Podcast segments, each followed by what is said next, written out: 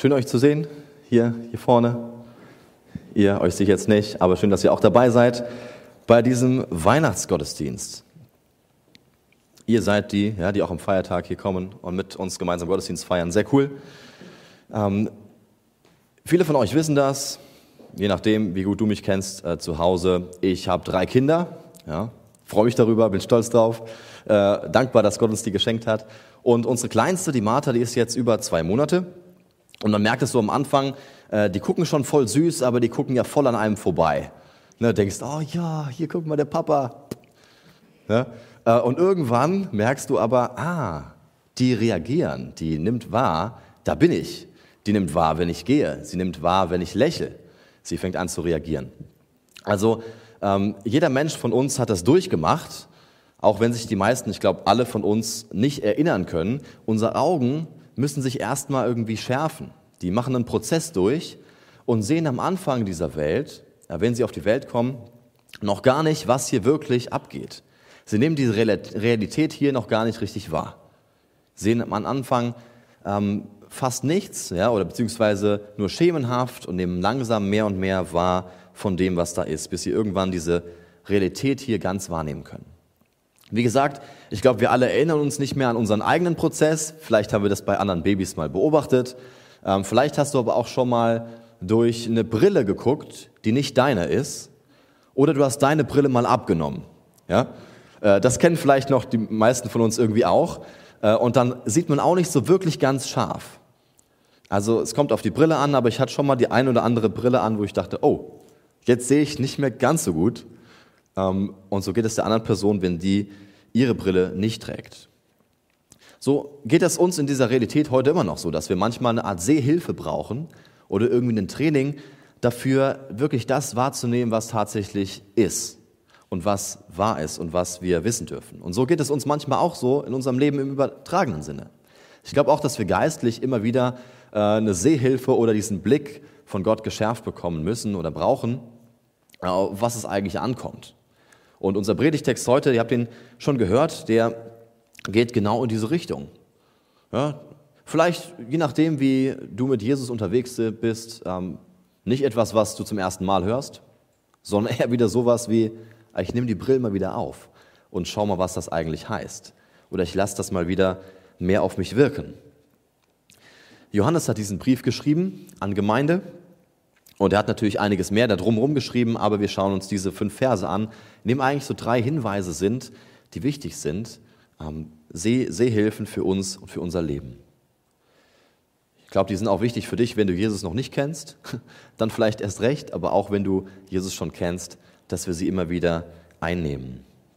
Und zwar fängt es ganz simpel an mit dem ersten Vers. Seht, welche Liebe uns der Vater erwiesen hat, dass wir Gottes Kinder heißen und wir sind es auch. Darum erkennt die Welt uns nicht, weil sie ihn nicht erkannt hat. So, das Erste, was du wissen darfst, ist, du bist ein Kind Gottes durch die Liebe des Vaters, wenn du das möchtest, wenn du mit Jesus gehst. Vielleicht, ähm, wenn du Jesus noch nicht kennst, ne, dann ist es erstmal was Neues für dich. Du bist Geschöpf Gottes und als so von ihm geliebt. Und wenn du mit ihm leben möchtest, Dinge annimmst, die wir an Weihnachten gehört haben, vor zwei Tagen, hör dir diese Predigt im Internet gern nochmal an. Oder in das wir gleich noch hören werden, auch über das Abendmahl, was wir feiern. Dann ist die Einladung auch an dich, ein Kind Gottes zu sein. Vielleicht bist du mit Jesus unterwegs und hast das schon gehört, aber wir brauchen, glaube ich, immer wieder uns das zu vergegenwärtigen, was das heißt. Kind Gottes zu sein. Also ein Vater zu haben, der ein unumstößlich liebt. Ich weiß nicht, wie du Gott wahrnimmst oder wie du äh, dir das vorstellst, wie Gott auf dich schaut. Kannst du das glauben, dass er in Liebe auf dich schaut, wohlwollend? Natürlich nimmt er wahr, was in deinem Leben nicht gut läuft. Das nimmt er leider sehr deutlich wahr, auch in meinem Leben. Und da wird nichts schön geredet bei Jesus. Jesus war auch sehr klar in dem, was er gesagt hat, du, das geht gar nicht.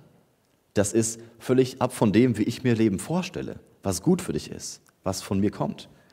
Aber ihm gilt diese, diese Liebe, gilt dir und mir egal, an welcher Stelle wir sind.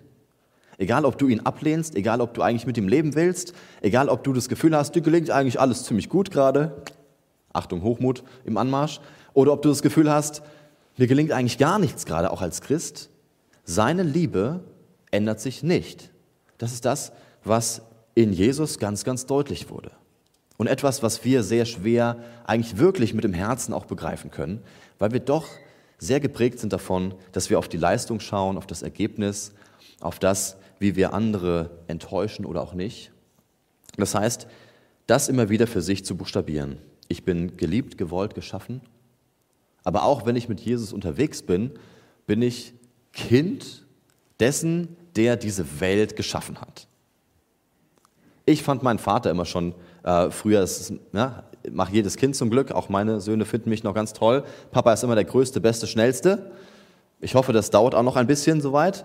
Aber irgendwann merkt man, auch der eigene Vater ist nicht perfekt. Ähm, vielleicht ist der eigene Vater sogar so, dass man denkt, oh weia, so, werde ich, so will ich niemals werden. Wir dürfen aber Kinder sein, Söhne und Töchter von einem Vater, der ganz anders ist als die Väter, die du vielleicht selbst kennst oder von anderen kennst, sondern einer mit einer perfekten, reinen Liebe. Klar, aber liebevoll. Dann darfst du folgenden Lügen oder Dingen, die dein Leben beeinflussen wollen oder die dich davon abhalten, das wirklich zu glauben, immer wieder den Kampf ansagen. Mit Jesus gemeinsam. Dass du nicht genug wärst, dass du vielleicht gar nichts kannst, nicht wirklich begabt bist oder dass Gott einfach nur maßlos enttäuscht von dir ist und du dich ihm eigentlich gar nicht nähern brauchst. Solche Dinge können manchmal aufkommen. Und da sagt Johannes erstmal ganz klar, hey, wir dürfen nicht nur Kinder Gottes heißen, wir sind es auch. Mach dir das bewusst, was für eine Liebe er dir darin zeigt. Du darfst Sorgen und Ängsten den Kampf ansagen, wenn du weißt, mein Vater ist nicht nur irgendeiner, der ist nicht, so wie die Kinder denken, der größte, beste, schnellste, sondern ist tatsächlich der, der die Welt geschaffen hat, der die Dinge in seiner Hand hält und der alles im Blick hat, ähm, was ich nicht kann. Dann werden meine Sorgen nicht sofort weg, aber deutlich kleiner im Verhältnis zu seiner Größe. Oder auch, wenn ich weiß, oh, der hat es ja im Blick, der sieht das ja, dann verändert sich auch meine Sorge. Wenn mein Sohn auf einmal Angst hat aus irgendeinem Grund. Manchmal verstehe ich sie, manchmal verstehe ich sie überhaupt nicht, warum er davor jetzt Angst hat. Ähm, aber die Angst verändert sich. Für ihn auch. Wenn wir da sind und sagen, okay, ja, ist vielleicht tatsächlich doof im Dunkeln. Klammer auf, wer hat nicht auch manchmal heute noch Angst im Dunkeln als Erwachsener an manchen Stellen. Ja?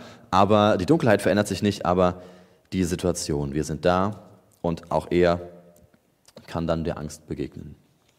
So kann sich dein und dein Leben ähm, immer wieder ändern oder das ist immer wieder wichtig für uns, sich das bewusst zu machen als Basis. Dann geht er weiter und sagt, ähm, ihr Lieben, jetzt sind wir Kinder Gottes und es ist aber noch nicht zutage getreten, was wir sein werden. Wir wissen aber, dass wir, wenn es zutage tritt, ihm gleich sein werden, denn wir werden ihn sehen, wie er ist. Bisschen kompliziert, ja? Also wir wissen jetzt schon, wir sind Kinder Gottes und trotzdem wissen wir manches noch nicht. Wir wissen, dass da noch was kommt vielleicht, aber es ist etwas noch nicht zutage getreten. Da kommt noch etwas. Es ist immer noch so, ja, auch jetzt. Ähm, das ist das eine, dass wir uns immer wieder Gottes Brillen sozusagen geben dürfen für meine Sicht als Kind Gottes, was meine Identität ausmacht. Aber hier geht es noch ein Stück weiter, dass er sagt, bei allem, was du hier erkennen wirst auf dieser Erde, sei dir sicher, leider ist, es bei dir immer noch so ein bisschen so wie bei einem Säugling. Du siehst immer noch nicht alles. Du kannst auf dieser Welt auch noch nicht ganz alles so wahrnehmen, wie es tatsächlich ist. Vertrau mir, dass es mehr gibt, als du siehst. Das eine, das uns auch immer wieder schwerfällt, tatsächlich das als Realität anzuerkennen, was wir vielleicht nicht greifen können, was wir nicht, nicht naturwissenschaftlich belegen können. Das fällt uns dem einen vielleicht einfacher, dem anderen schwerer. Ähm, aber das ist eine Realität, wenn wir mit Jesus unterwegs sind. Wir wissen, es gibt da deutlich mehr, als wir selbst erfassen können immer wieder. Und gleichzeitig wissen wir auch, ähm, da wird noch was kommen.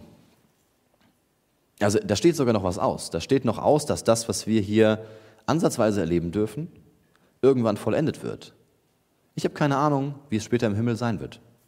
Klar, es gibt einige Dinge in der Bibel, es gibt einige Bilder dafür, aber letztendlich sprengt es meinen Verstand, welchen Körper ich haben soll, wie das sein wird, tatsächlich in einer perfekten Welt zu leben, wo es kein Leid, kein Tod, keine Trauer mehr gibt, keine Sorgen und Ängste, keine Fragen mehr, alles irgendwie geklärt, in Gemeinschaft mit Gott, glücklich, zufrieden, ähm, ungetrübt. So, so wird es sein. Ähm, aber das werden wir auch erst einmal erleben. Also das Beste kommt erst noch. Ich glaube, ähm, Christen haben vielleicht vor Jahrzehnten dem einen sehr großen Schwerpunkt gegeben. So, ja, hier in der Welt ist vielleicht doof, aber hey, es gibt irgendwann das ewige Leben, sodass man vielleicht in den letzten Jahren das Gefühl hatte, man muss den Menschen auch immer wieder sagen, auch uns, hey, das ewige Leben ist das Top-Ziel, aber es gibt auch jetzt schon was. Auch jetzt kannst du ja schon was erleben mit Jesus. Auch jetzt kannst du schon, hat sein Reich schon längst angefangen. Auch jetzt kannst du schon mit ihm unterwegs sein.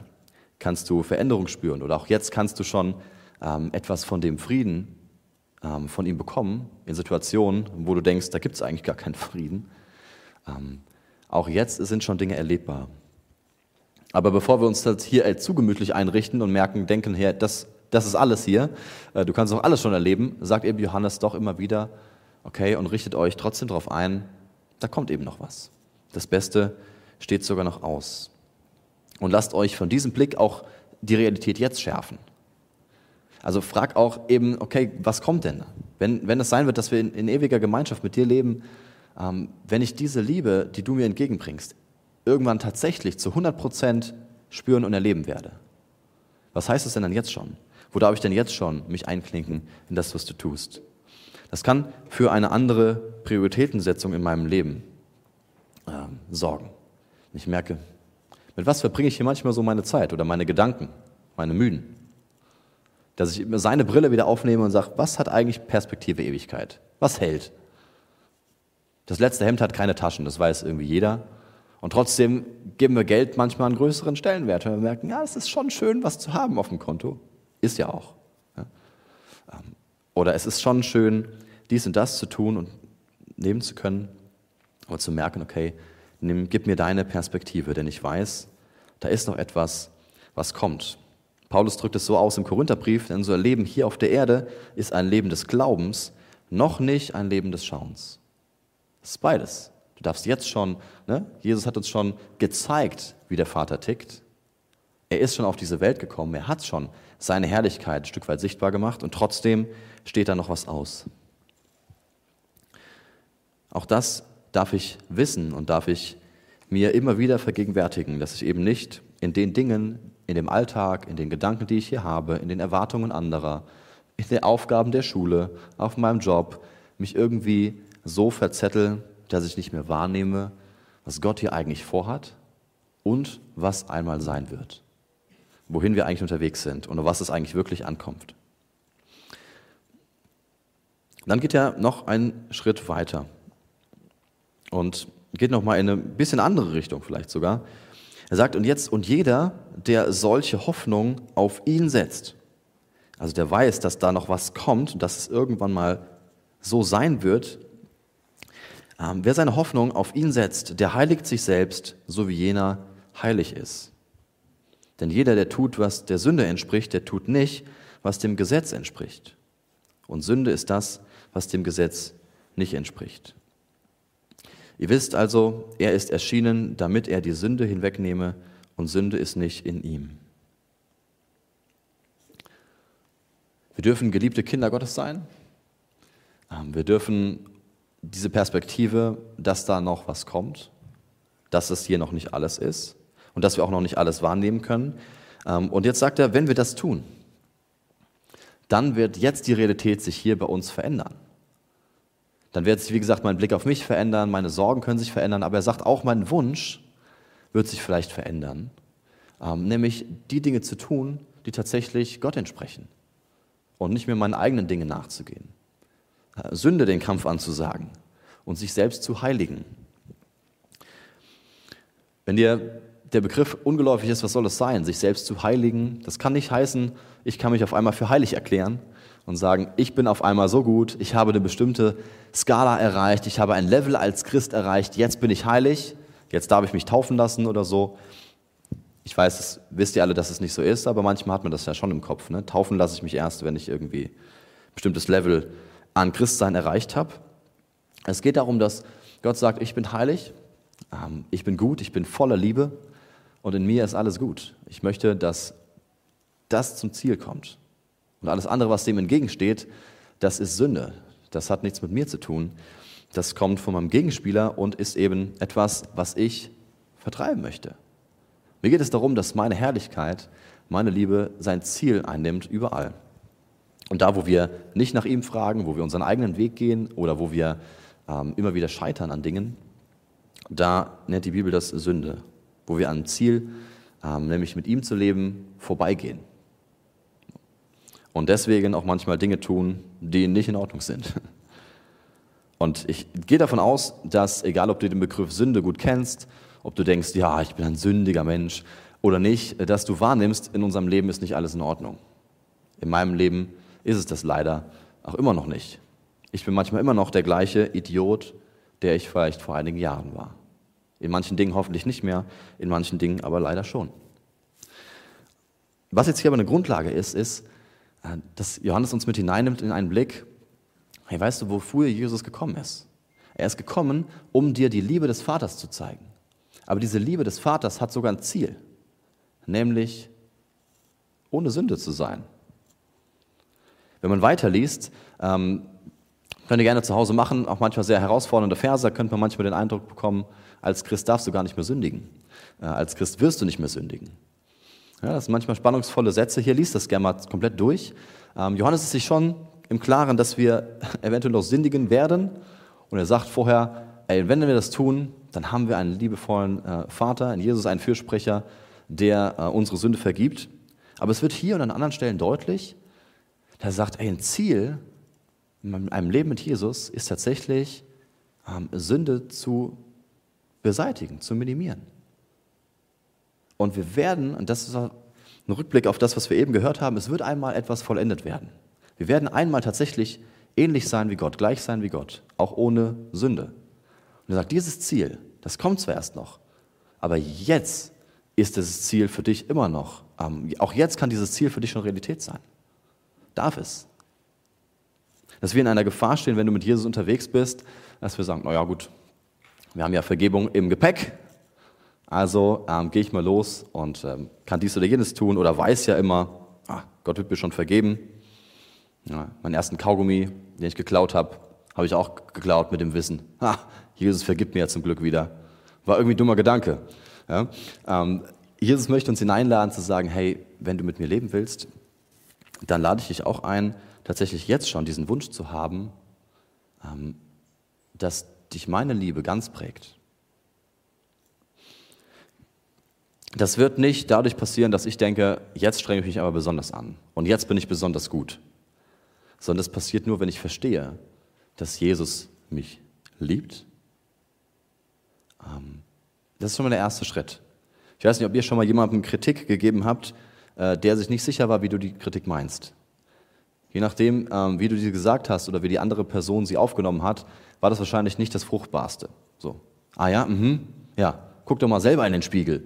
Oder irgendwie. Ja? Wir sind äh, schlecht darin, uns einzugestehen, wo wir nicht gut sind, wenn wir uns nicht sicher sind, dass der andere es gut mit uns meint. Das heißt, wenn jetzt du den Eindruck hast, oh, ich muss mich bei Jesus erstmal verändern, äh, erstmal das noch loswerden und das und das und das. Das ist wieder die falsche Reihenfolge, sondern verstehen, Jesus nimmt mich ja in den Arm, egal wo ich bin. Egal wie viel, wie oft ich scheitere, Jesu Liebe gilt immer wieder. Und trotzdem ist sein Wunsch nach wie vor, sagen, hey, mach das nicht nochmal. Frag doch nach mir. Leb dein Leben nicht einfach so. Verdaddel deine Zeit nicht irgendwie. Geh nicht irgendwelchen Zielen nach, sondern frag nach meinen Zielen. Frag, was ich möchte. Frag, was gut ist für dich und mich. Und lass das dein Leben prägen. Hör auf mit den immer gleichen Dingen, die dir nicht gut tun und anderen. Lass mich dir dabei helfen. Denn eins ist klar, ich werde es nicht aus eigener Kraft schaffen. So, jetzt aber. Jetzt nehme ich es mir aber doppelt vor. Jetzt muss es klappen. Sondern das schaffe ich nur mit ihm gemeinsam.